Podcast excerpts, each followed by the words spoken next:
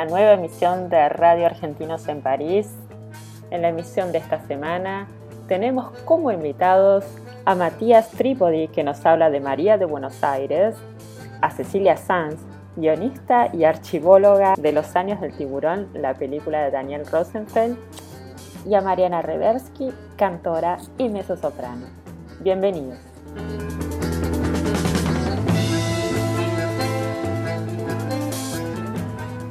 Un invitado muy especial, Matías Trípodi, artista multidisciplinario, bailarín de tango, coreógrafo y director que nos dio el gusto de participar en nuestra emisión.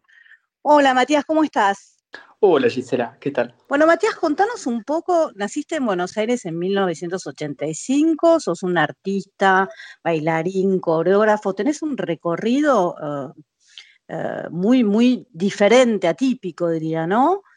Um, contanos un poco cuándo empezaste, cómo empezaste todo esto. Yo empecé a ba- bailar tango cuando tenía 17 años, al mismo tiempo que empecé la carrera de letras en Puan, en la Universidad de, Buenos Aires, y empecé, en, en- en fin, con, con el tango de una manera bastante intuitiva y sin proponerme ningún objetivo concreto con la danza.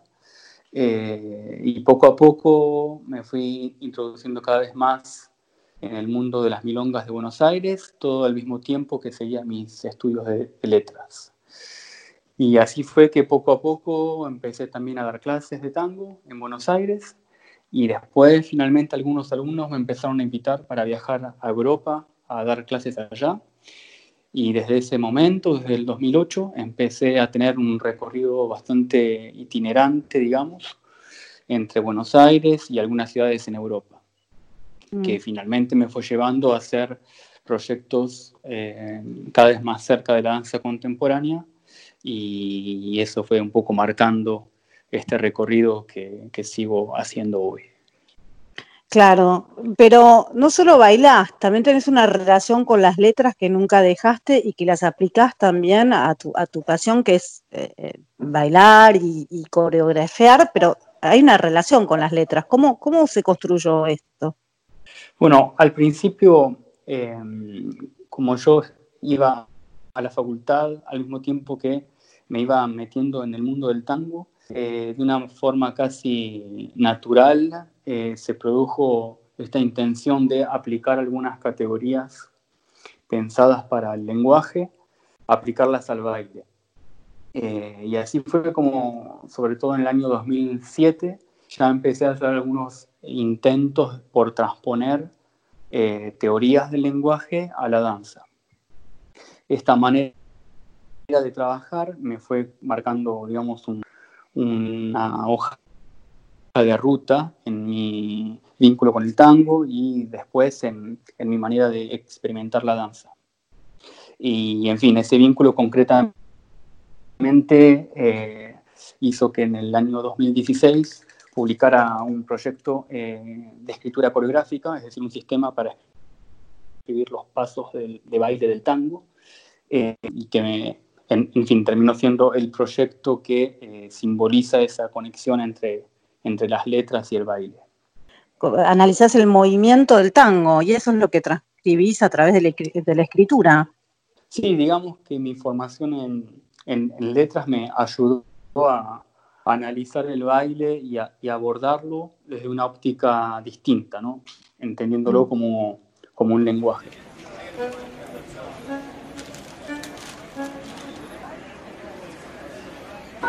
Monsieur Astor Piazzolla est attendu porte 14 pour embarquement immédiat. Je répète, Monsieur Astor Piazzolla est attendu porte 14 pour embarquement immédiat. Piazzolla, Piazzolla, Piazzolla.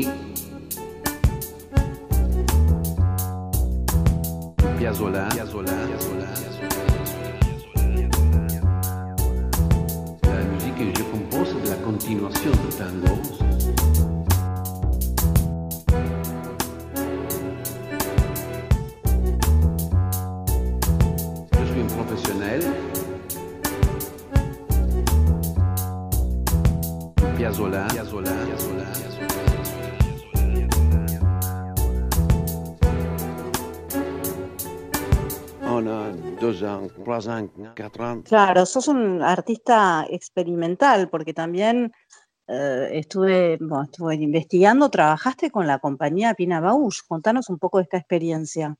Sí, bueno, esto también vino gracias al itinerario que fui haciendo con el tango.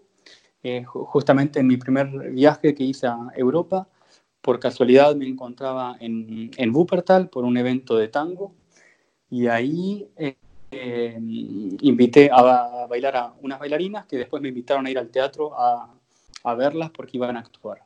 Y en fin, terminaron siendo bailarinas de la compañía de Pina Bausch y, y esa fue mi primera gran experiencia de ver una obra de, danza contemporánea, que hasta el mm. momento no conocía demasiado. Mm. Y en fin, desde ese momento quedamos en, en contacto, eh, teníamos el punto en común de que la compañía había aprendido a bailar tango con un viejo milonguero de Buenos Aires, que yo conocía bastante, de las milongas. A partir de ese puente en, común quedamos en contacto y en mis otros viajes por Europa en ese tiempo, siempre que coincidíamos en una ciudad, yo iba a ver ensayos de la compañía o obras y bueno, esa fue una de las experiencias más, más fuertes que me marcaron en mis recorridos con el tango. Y así se dio que para el año 2011-2012 la compañía necesitaba eh, retomar un poco el tango para una obra que se llama Nurdu. Y entonces me llamaron para eh, que lo, acompañara los ensayos y el, el, proceso de reposición de esta obra, que es una obra del año 96, en donde justamente la compañía baila tango en y así fue como tuve la, la suerte de poder trabajar un poco más de cerca con ellos, conocerlos más, acompañar el proceso de reposición de una obra y, en fin, este, ver más de cerca ese universo fantástico que tiene Pina y que ahora justamente a 11 años de su desaparición sigue todavía muy, muy presente.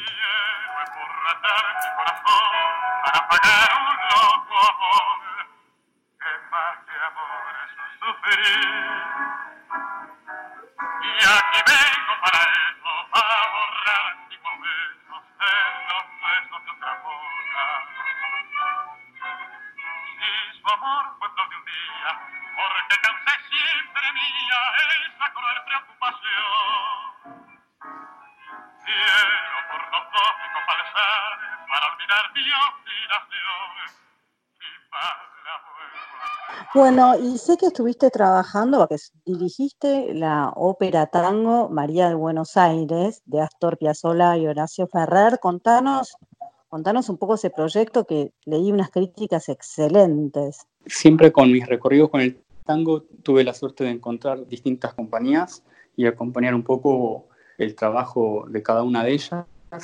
Y en fin, eso me llevó a que en el año 2017 estuviera convocado para empezar a imaginar una puesta en escena más que nada coreográfica de María de Buenos Aires. Y en fin, fue un largo proceso de imaginación y de, y de trabajo, con un desafío grande porque si bien yo había empezado ya a, a coreografiar desde el año 2012, nunca había tenido un proyecto de estas dimensiones. Mm.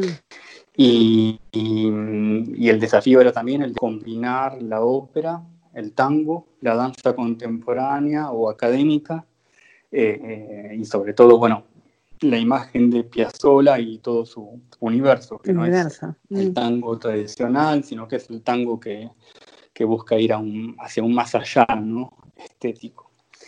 Y en fin, fue un proceso largo de imaginación, de elegir eh, otros artistas para, para trabajar juntos y también de acercarme a los códigos del ballet. esta producción se hizo con la ópera de Strasbourg. Eh, y en fin, fue mucho trabajo.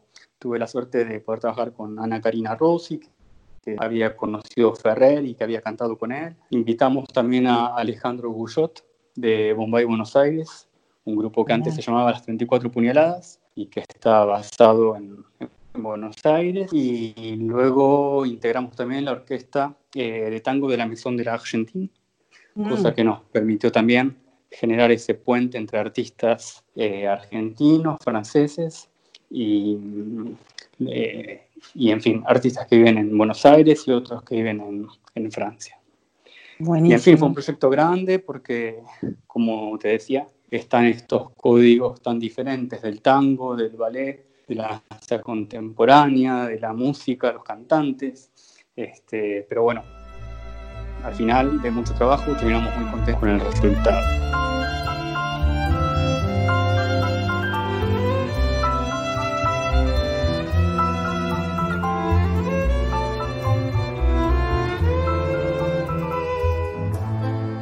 Ahora que es la hora que un rumor de yerba mora trasnoche en tu silencio. Por un poro de este asfalto yo habré de conjurar tu voz, ahora que es la hora.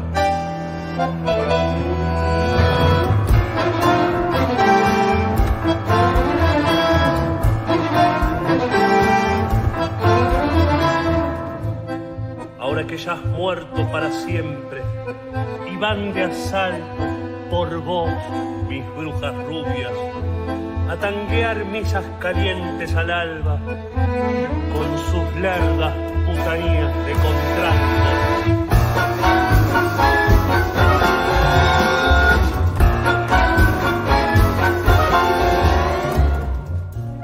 Ahora que tu amor se fue a baraja y zurdamente, con una extraña arcada canallesca en cada ojera, te ardí una cruz de vino en la tiniebla de la frente.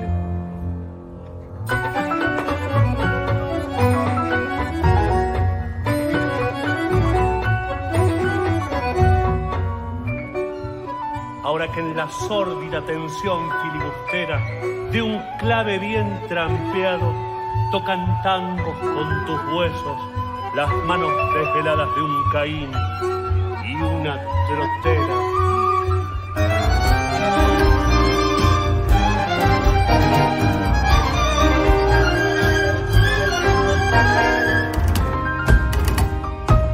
Ahora que el rencor, con rabia y pólvora de un peso, gatilla en su plegado bandoneón, la hechicería de un golpe en ay menor para el costado de tus besos.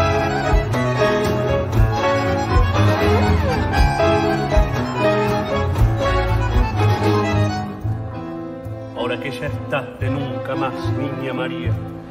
Yo mezclaré un puñado de esa voz bandoneonera que aún quema en tu garganta con un poco de la mía, con borra de recuerdos, fiato negro y carraspera tordilla de un bordón. Así, del íntimo extramuro porteño de tu adiós, atravesando las fronteras sencillas de la muerte, canto oscuro. Tendrá la edad de Dios y dos antiguas mataduras, un odio a diestra y a zurda una ternura. Y al duro y dulce son fantasma de sus ecos, las futuras Marías repechando Santa Fe, rumbo otra aurora, se apurarán temblando sin saber por qué se apura. Ahora que es la hora, humo zaino y yerba mora, penacho de relente, ya tu voz, María Mente, vendrá con tu memoria aquí, pequeña y una. Ahora que es tu hora, María de Buenos Aires. Bueno, ¿y cuándo se representó uh, María de Buenos Aires por primera vez? En nuestra producción, el estreno fue en el año 2019, abril 2019. Eh, la obra en sí fue creada en el año 68. Mm. Y, en fin, desde los años 90 a, eh, hubo algunas respuestas de María, cada vez más frecuentes, pero eh, nuestro trabajo fue tratar de, de, encontrar una visión más minimalista, digamos, de esta obra y corrernos un poco de los lugares comunes para mostrar otros aspectos del tango. Estrenamos en abril del 2019, tuvimos una serie de 20 funciones en Francia sobre todo y un poco en Suiza y ahora estamos preparando para el año 2021, que son los 100 años del nacimiento de Piazzolla, mm. una nueva serie de espectáculos con María de, de Buenos Aires. Buenísimo, porque bueno, ¿cómo viviste este tema del confinamiento? Creo que hubo fechas que se tuvieron que anular, ¿no? Si entendí bien. Eh, sí, eh, sí, estaba previsto que, que, la obra se presentara en, en, Italia, en un festival en Spoleto, que mm. Era una super ocasión de hacer una primera versión al aire libre en un teatro antiguo romano. Mm. Pero bueno, eso se canceló, por el momento esperamos que pueda reprogramarse mm. y ahora, bueno, se están empezando a anunciar las fechas para abril del 2020, no, del 2021, perdón, que mm. va a ser el periodo de la, de las, bueno, de la nueva gira que se, que se organiza.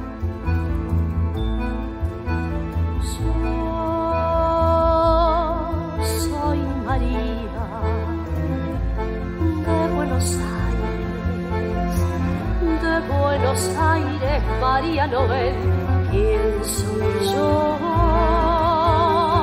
María Tango, María del Arrabal, María Noche, María Pasión Fatal, María del Amor, de Buenos Aires soy yo.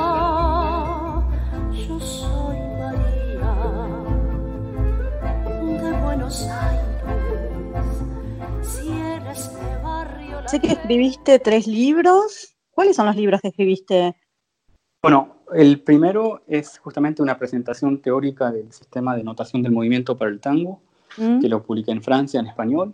Después es, eh, hice una nueva versión en francés y luego eh, otro libro, el tercero, en español, también publicado en Francia, que desarrolla un análisis del, de la comunicación en el tango. Es una suerte de modelo de análisis del movimiento del baile del tango. Es una propuesta siempre entre teórica y literaria. Cada uno de estos libros tiene una primera parte más analítica, digamos, y una segunda más eh, libre.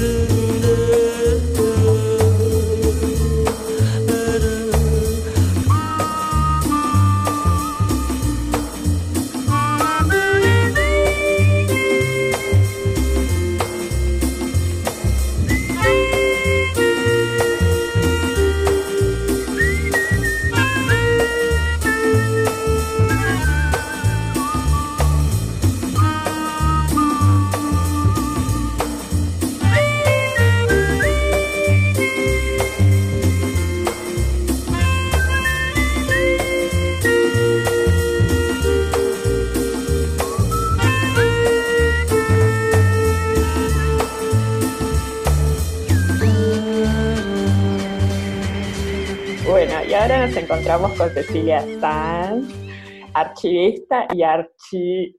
para, archivista, arqueo, archivóloga, amor. Archivóloga y guionista de, la, de los, años del, los años del tiburón.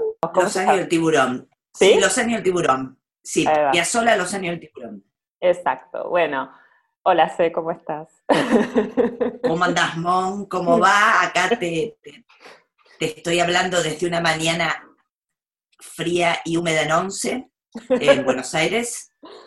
y acá No, te decía un poquito, perdón, acá te, saludo a, los compañeros parisinos y parisines y parisinas. Eh, no, que ahora vamos a hablar de Piazzolla. Decía yo un poco jugando que en la película de Daniel Rosenfeld, Los años del tiburón, hice trabajo de archivo, pero a mí me gusta decirle archivóloga porque ahí está bueno para poder, porque vos, estamos Aires, ¿no? En relación al archivo, el centro y la periferia, porque nosotros trabajábamos con, eh, eh, ¿cómo se llama? De, francesa que tiene los eh, archivos, Mon. con Elina. No está, Elina. Era para una película para Elina en el que vos entrabas a su web con un código que te daban para trabajar, porque la película, y ahí todo lo que solo estaba, con la diferencia de que eran unos precios carísimos, carísimos, carísimos, lo que hacía que Piazzola sea inmostrable, y a su vez en Buenos Aires el archivo era mucho más barato, pero no hay nada que esté establecido ni fácil de buscar. Entonces es una búsqueda mucho más silvestre.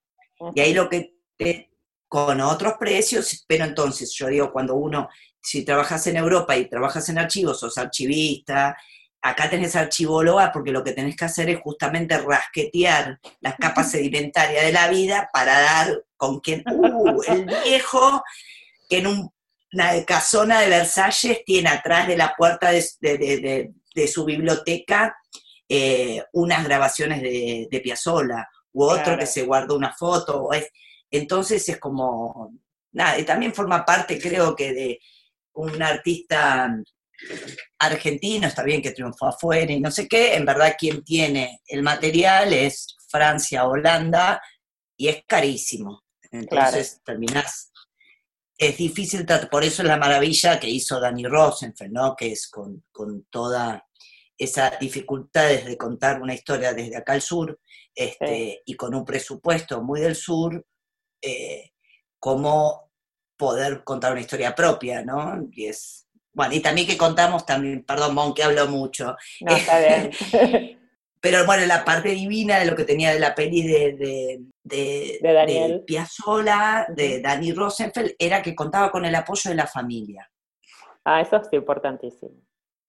Sí, sobre todo para la cuestión de archivo, que había un grupo de, de archivos muy alucinantes, que era una etapa de, de, de Piazzolla en Nueva York, cuando él nació en Mar del Plata, como Bosmont, pero el padre era muy copado, el padre era un inmigrante, ese yo, italiano y qué sé yo, y en un momento, en los años 20, como tenía la típica esta que se subían en principios del siglo XX, los italianos pobres se subían a los barcos y unos terminaban en Nueva York y otros en Buenos Aires. El papá de Piazzolla, de Nonino, el de Adiós Nonino, se subió eh, a un barco y terminó en Nueva York y vivían, no sé si en New Jersey o no sé qué, en los años 20, y cuando hubo una de las tantas de, crisis en, en el sur, en Buenos Aires, con Piazzolla muy chiquitito, se fueron a Nueva York y él vivía en, Nueva York y ahí es donde mama esto como del tango, no del tango, perdón, del jazz y la música clásica y a su vez su papá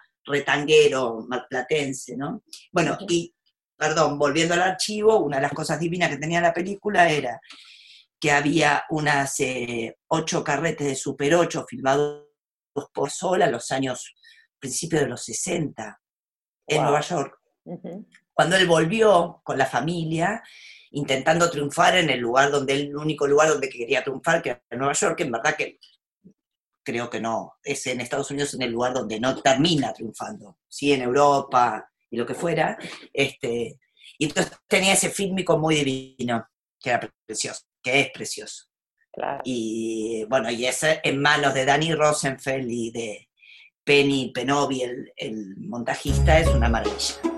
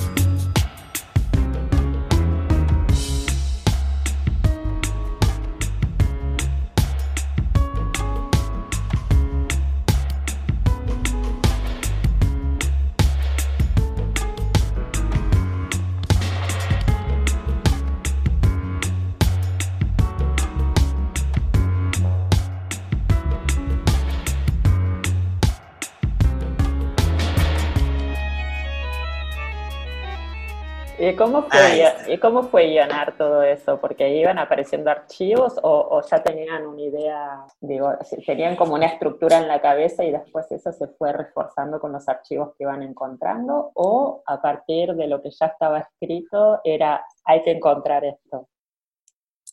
No, mira, esa es la parte que, de lo que es trabajar con una más Dani Rosenfeld, que yo como muchos años de haber trabajado en, que me gusta a mí, que en cosas más urgentes que tienen que ver con la televisión o el cable.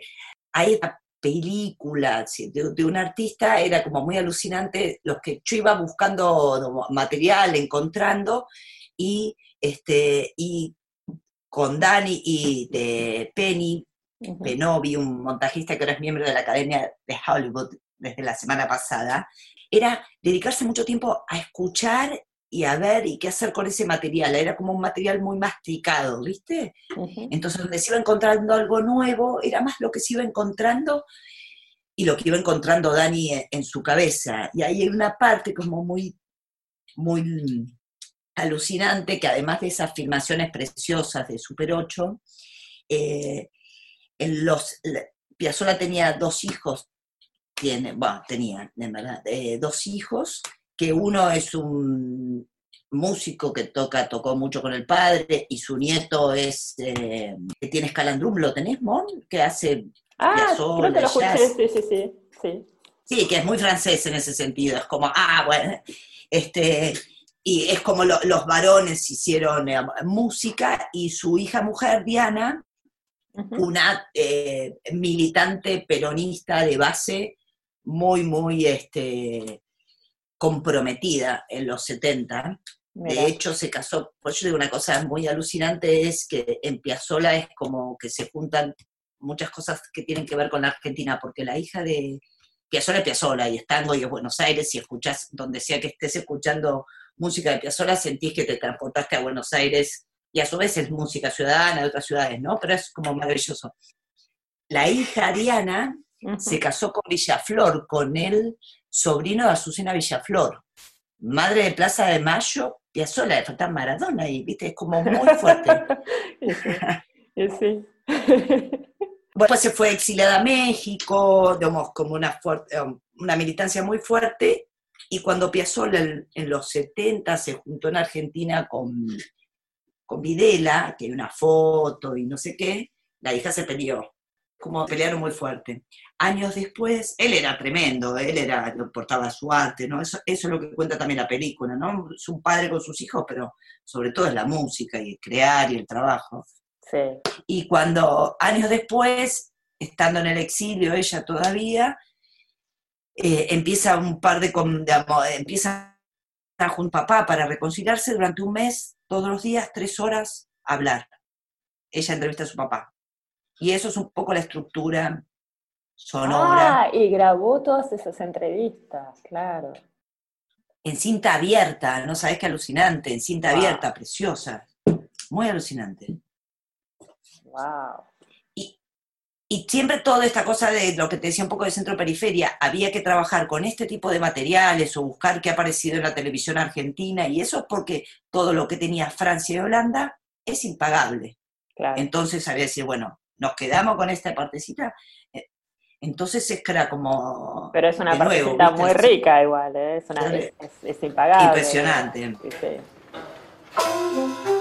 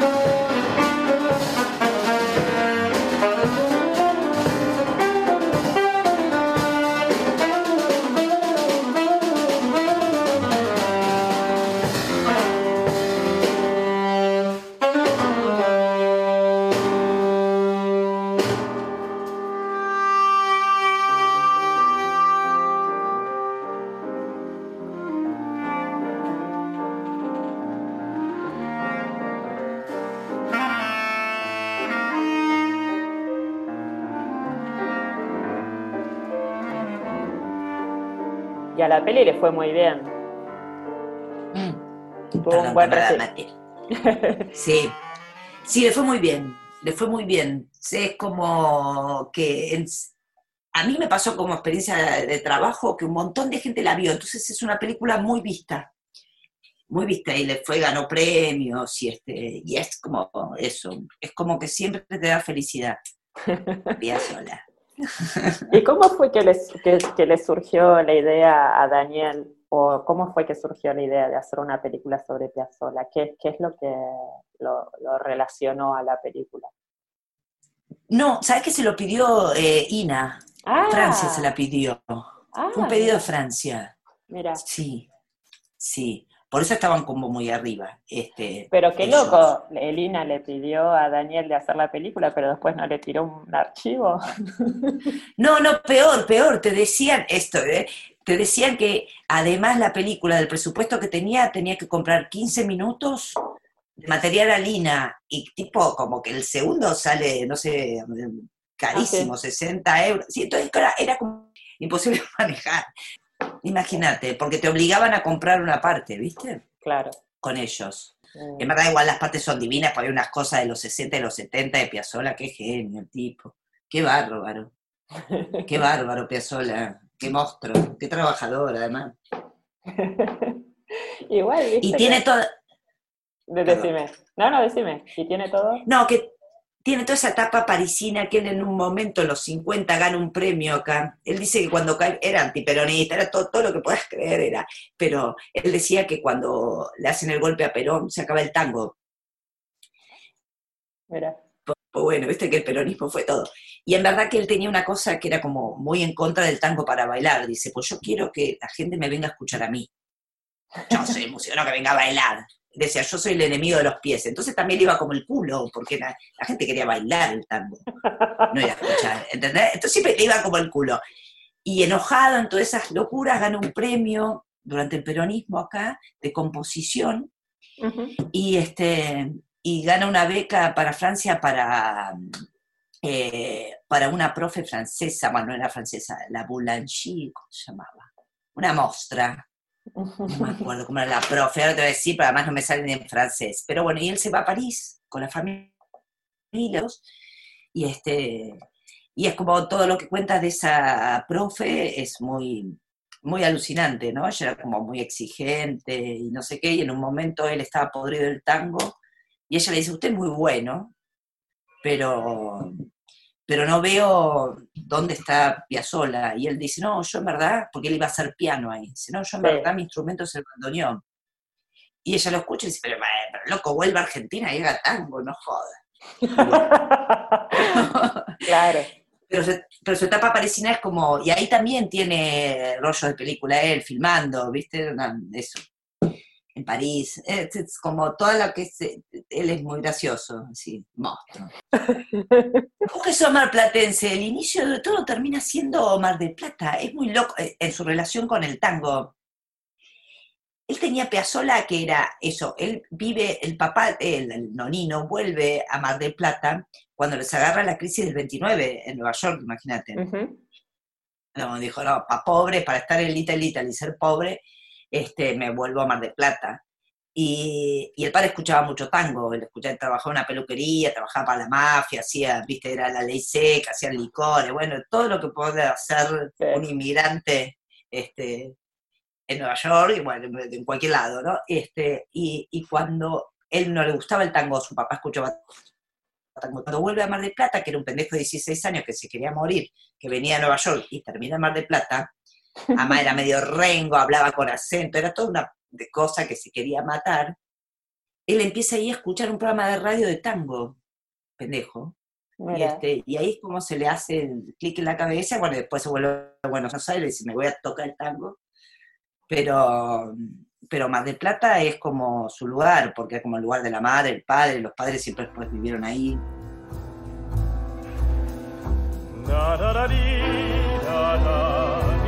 Pero aquellos hombres, los rudos maestros de mi tristería, que saben del mudo remango que cabe ese nombre, cuando hay pena llena sobre el aire de las pulverías, lo nombran apenas, ladrando su recuerdo, la sombra de los tangos que ya fueron y no existen todavía.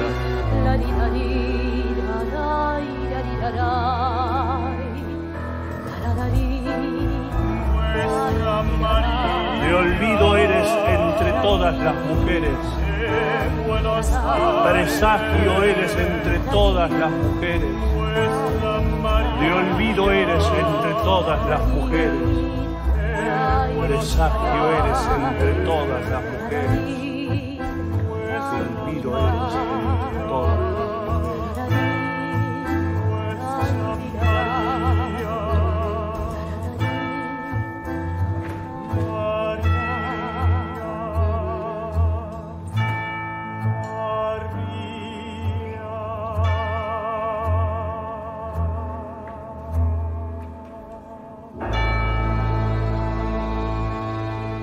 Y ahora nos encontramos con Mariana Reversky, cantante y mezzosoprano. Hola María, ¿cómo estás? Hola, muchas gracias por, por esta, este momento de charla. bueno, bienvenida. Eh, Mariana, contanos un poco cómo fue tus inicios en, el canto, pero sobre todo cómo fue que descubriste tu pasión por, por, esto de ser soprano, porque digo, no es muy común, ¿no? Digo, quizás puedes cantar en un coro o algo, pero alguien que te dice quizás tenés la voz o vos lo sentiste, ¿cómo fue que surgió eso? No, fue, en realidad fue muy gracioso. Viste que cuando uno es chiquito uno eh, bueno, yo descubrí la música en la infancia, entonces eh, para mí era una cosa muy normal cantar en el coro con los chicos, fui a un coro de niños desde pequeña, de los siete años. Mi mamá es maestra de música de inicial, o sea que en casa todo el tiempo había canciones, en el coro se desarrolló muy fuerte todo lo que fue la sensibilidad por un texto. Yo creo que en ese coro de niños que, que fue una maravilla, que funcionaba en la Municipalidad de Vicente López y lo dirigió Betty Sainz, ahí nacieron todas mis, mis curiosidades que fui desarrollando después como desovillando un, un ovillito, todas las, todas las curiosidades y todos los deseos de jugar a cosas me, nacieron ahí, desde descubrir cómo la voz puede transformarse, descubrir qué quiere decir eh, cantar en otros idiomas, cómo puedo interpretar una canción, cómo le puedo otorgar a la canción mi, interioridad y al revés, la canción cómo puede nutrir mi interioridad. Bueno, y todas estas cositas que se van aprendiendo sin darte cuenta a través del juego, eh, fueron como eh, fogoneando mi curiosidad de nena también, por supuesto, como en todo caso de todos los niños, donde hay un piano, eh, los dedos corren hacia las teclas y así fue también. Y, empecé a aprender piano, entré al conservatorio. Bueno, se fue dando un camino muy, muy natural. Se diría que de libro, muy natural. Este, ¿Pero en el conservatorio hiciste piano o hiciste canto? Sí. Mm, no, en el conservatorio hice piano. Empecé también chiquita, a los 11 años, Em, cuando terminaba la secundaria ya estaba prácticamente recibida, tenía mi, diploma para trabajar apenas terminado el secundario. Mientras terminaba la carrera de piano ya tenía muchas ganas de cantar y de hecho todo el camino coral que desembocó, viste, en ir haciendo pequeños solos, en descubrir que no me daba ningún tipo de vergüenza ni de pudor cantar sola, al contrario, porque lo que yo sentía que estaba haciendo era ni más ni menos que lo de siempre, interpretar un texto, me daba igual sola o en conjunto, digamos, eran placeres muy diferentes.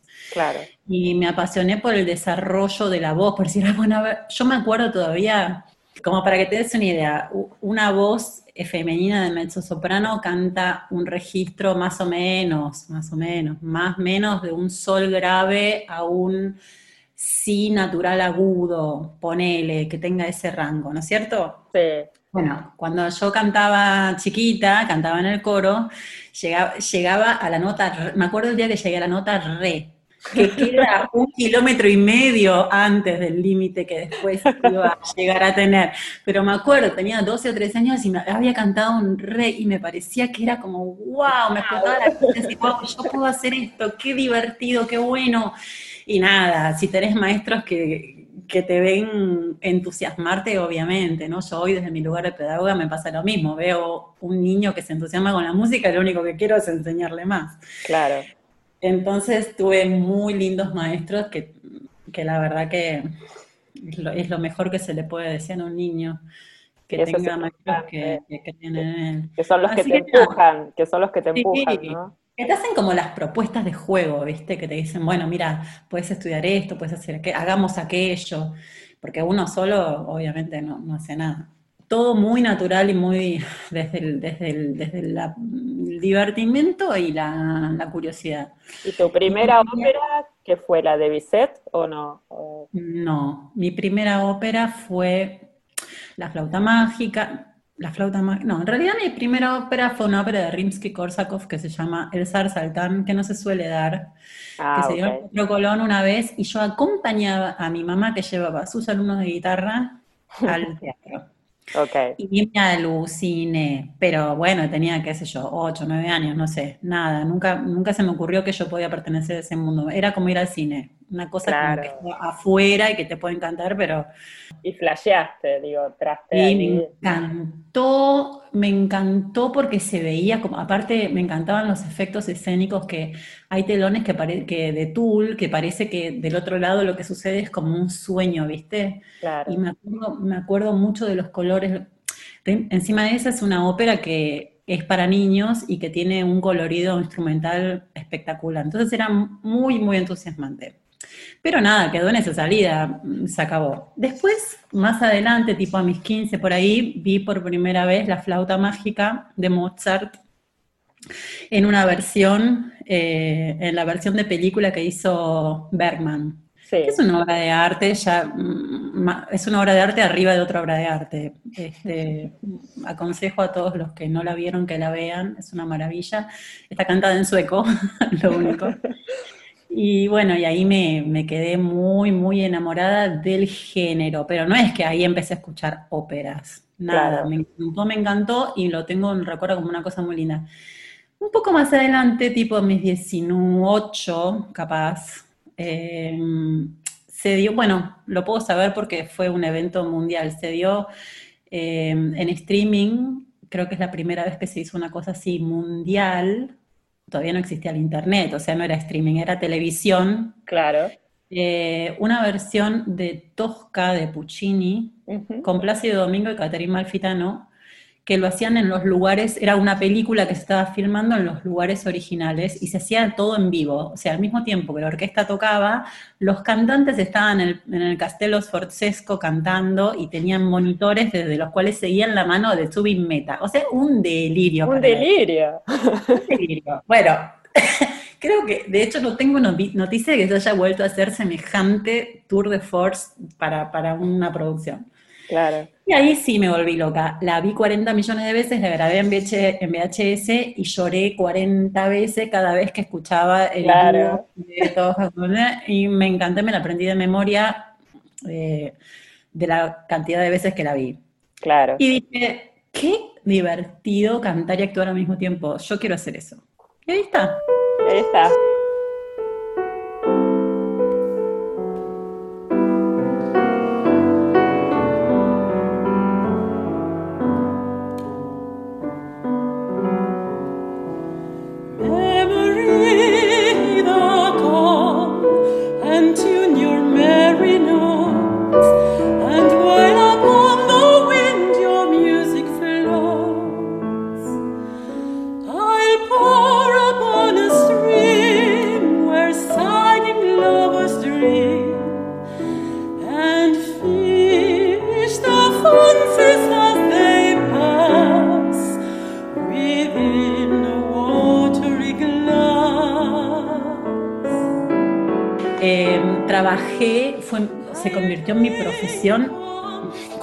naturalmente, eh, casi sin querer.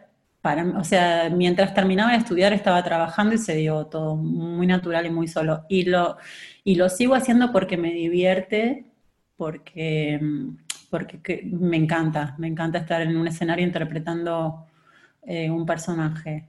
Me contaste que estuvi- estuviste participando en María de Buenos Aires. ¿Cómo fue que surgió eso? María de Buenos Aires fue una de las primeras, una cosa que nunca imaginé que iba a hacer. Fue una propuesta, mm, básicamente porque nunca había cantado tango. Eh, fue una propuesta de un grupo de chicos que estaban en Friburgo, Suiza, eh, y que tenían un quinteto y mm, habían conseguido o habían hecho, creo que habían hecho ellos, una versión de esta operita de Piazzolla Ferrer, em, de así, de a poquitos músicos, ¿no es cierto? Y nada, y me pareció fascinante también, porque aparte es un texto muy surrealista y me pareció hermoso. Y fue, era de las primeras cosas que yo hice por trabajo, aparte, lo cual Claro. cuando uno recién llega a un lugar necesita. Entonces me, me- me entusiasmó un montón. Estuve en Friburgo ensayando eh, bastante tiempo y se hizo en una sala alternativa, que ahora no recuerdo el nombre. No fue algo de teatro, de de- no fue algo de, de- de- de temporada teatral, digamos. Fue algo más bien de under o de alternativo. Y, mm, y lo pasé muy lindo, muy lindo. Y después nunca más la canté. En realidad, eh, es, una, es una, una obra que desde el punto de vista vocal no es lo que, lo que más me queda como anillo al Claro. dedo. Y estuviste acá en Francia siete años. ¿Qué estuviste haciendo? ¿Estuviste también como mezzosoprano trabajando o empezaste a hacer alguna otra cosa? No, básicamente estuve ahí porque, mm, porque quería probar cómo era vivir en esta ciudad con la que todos soñamos desde más o menos que tenemos noción de que existe. Eh, y porque me llevó un poco el trabajo también. Yo antes viví un año en Zurich y tres, en, tres y medio en Milán.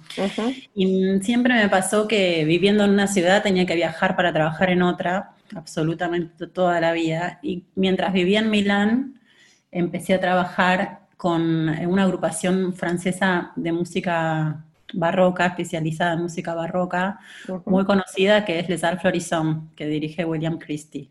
Y te- tuve una producción con ellos muy lindo que finalmente se hizo en Lyon, pero la- se, se ensayó en la, en la ópera Gar- se ensayó en la, en la ópera Garnier, ahí en la Ujú. Nacional de París. Y bueno, y fue un periodo de mucho viaje Milán-París, Milán-París, hasta que dije, bueno, me quedo acá, si este lugar es maravilloso, y es el centro del mundo. Tal Y cual. entonces eh, me terminé quedando, pero oh sorpresa, apenas puesto el pie en París, mm, tuve que salir a trabajar a Praga. Entonces era vivir Claro. en París y trabajar en República Checa. Bueno, nada, siempre fue muy viajado. Esto es una, la- digamos, la profesión del cantante lírico es netamente nómade. Entonces, sí. en realidad da más o menos igual vivir en cualquier ciudad europea. Sé también de que tenés un coro de niños. Ay, sí. ¿Cómo se llama? De Sí. sembrar, de En realidad, sí, es un poco más que un coro de niños, es una red coral infantil. eh, y claro, que todo esto es como la vuelta de la espiral de mi propia vida coral infantil, que fue em, una maravilla. Y bueno, fue como una necesidad en un punto de empezar a volver a trabajar con chicos muy fuerte. Y mismo viviendo en París empecé a tratar de desarrollar un proyecto. Escribía escuelas, escribía lugares. Fue imposible empezar Mm. nada. Yo estaba muy sola también con esto, era yo con mi idea y por supuesto las cosas ya no funcionan así. Quise formar una asociación, bueno, fue, era todo muy contramarea. Y yo pensaba, si estuviera en Buenos Aires, le pido al cura de la esquina si me presta La eh, iglesia. la iglesia y en 15 minutos tengo un coro de 10 nenes, o sea, Sí, sí. era decir, esta es una cosa que Francia no me está permitiendo. Bueno, eh, y cuando eso maduró eh, durante un verano, armé un blog y empecé, mientras iba dibujando, iba pensando las cosas que tenía ganas de hacer y empecé a convocar gente y armé una red muy linda que desde 2014 está vigente de- para crear coros de niños allí donde hubiera la demanda, es decir, allí donde hubiera un maestro que se quisiera sumar a la red Claro. y lo que, lo que comunica, digamos, los vasos comunicantes son un mismo proyecto artístico y como unas bajadas pedagógicas puntuales que las discutimos todo el tiempo juntas y que se trabaja mucho en red. Así que eso ahí está. Yo, yo personalmente guío un grupo de niños en, en lo que llamamos la sede de retiro, que están eh, en la zona de retiro. Eh, y que este año, por supuesto, tuvimos un ensayo en marzo y se acabó todo, lamentablemente, así que los estoy extrañando terrible. ¿Y cómo, y cómo, Eh. cómo puede hacer la gente para contactarte, para llevar a su Mira, estamos a en todos los, en todas las redes más este, comunes. En el Facebook está de Sembrar, en Instagram también, de Sembrar, eh, y me encuentran, o sea, por, y atrás de todo esto estoy siempre yo respondiendo, o sea que es muy sencillo.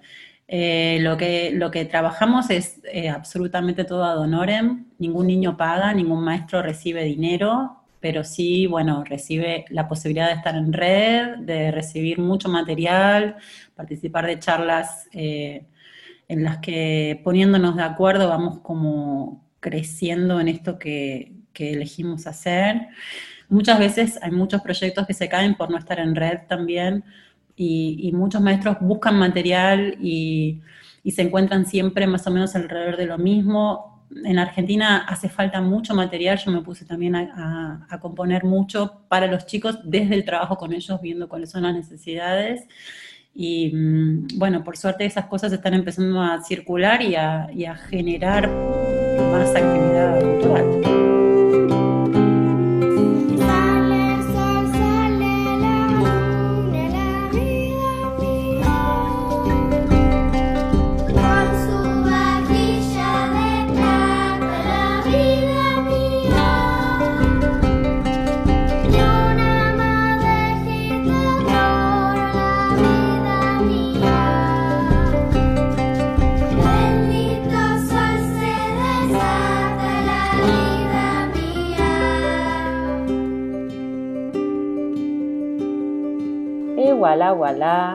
Y así terminamos el día de hoy.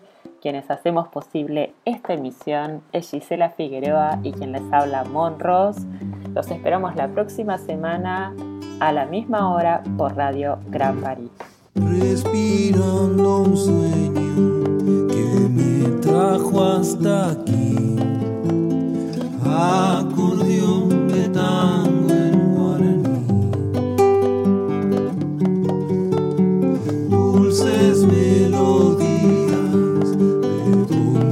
yo nací. Y no sé si estoy llegando, ya me fui